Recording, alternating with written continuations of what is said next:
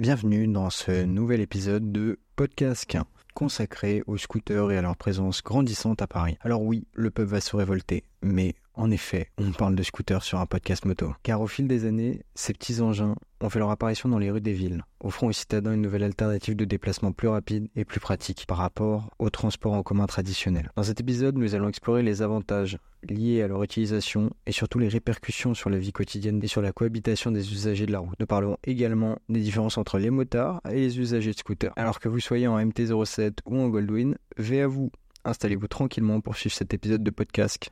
Mais alors vous allez me dire, pourquoi on parle de scooters sur un podcast moto? Bah, Tout simplement parce qu'aujourd'hui, les scooters représentent une grande partie des usagers de la route dans les grandes villes. En effet, les scooters, c'est plus de 52 000 immatriculations en 2022 dont 28 000 rien qu'en Ile-de-France. C'est donc tout naturellement qu'aujourd'hui, le motard parisien que je suis est confronté à ses usagers.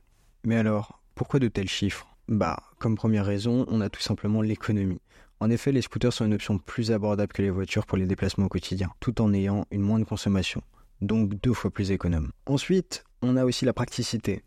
Et oui, à Paris, il y en a besoin. Les scooters peuvent facilement se faufiler dans les embouteillages et se garer dans des espaces restreints, là où en voiture on est bloqué dans les embouteillages. Et justement, c'est là la première différence entre les usagers de scooters et les motards. Et oui, un motard l'est par volonté de liberté, d'appartenir à une communauté, de vitesse et possède normalement un esprit motard d'entraide. Alors que dans la majorité des cas, les usagers de scooters le sont que dans l'objectif d'éviter de prendre le métro bondé, mais tout en évitant les bouchons pour pouvoir arriver à son bureau le plus vite possible. Et c'est bien là que repose une grande partie du problème des scooters. Et oui, avec les livreurs en Kisby et les 4 sub au MP3, on se retrouve avec des usagers qui ont comme seule volonté la rapidité, et cela souvent en ne respectant même pas le code de la route. Tous les jours, je suis à moto dans Paris et tous les jours, je vois des scooters qui ne respectent pas le sas à vélo, qui ne respectent pas les distances de sécurité, qui font des dépassements dangereux.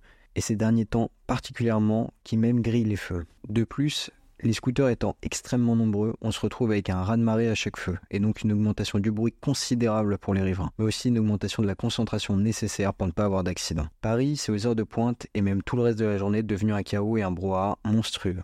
Alors vous allez me dire, c'est bien beau de critiquer les scooters, mais en vrai, qu'est-ce qu'on peut y faire? Je pense personnellement que, premièrement, le permis de conduire, je parle de celui voiture, ne devrait pas permettre d'accéder à des scooters 3 roues, dont certains avec des puissances complètement délirantes. Parce que tout simplement, ces personnes n'ont, dans la grande majorité, jamais eu de formation à la conduite d'un scooter, et donc n'ont pas pu être sensibilisés aux risques liés à leur utilisation. Cette seconde idée, je pense qu'elle va pas plaire à tout le monde. Mais je pense qu'il faudrait installer plus de radars au niveau des feux rouges, pour verbaliser les personnes qui ne respectent pas ces feux. Parce que quotidiennement, si ce n'est plus, je vois des usagers scooters se prendre pour des cyclistes et griller volontairement les feux rouges.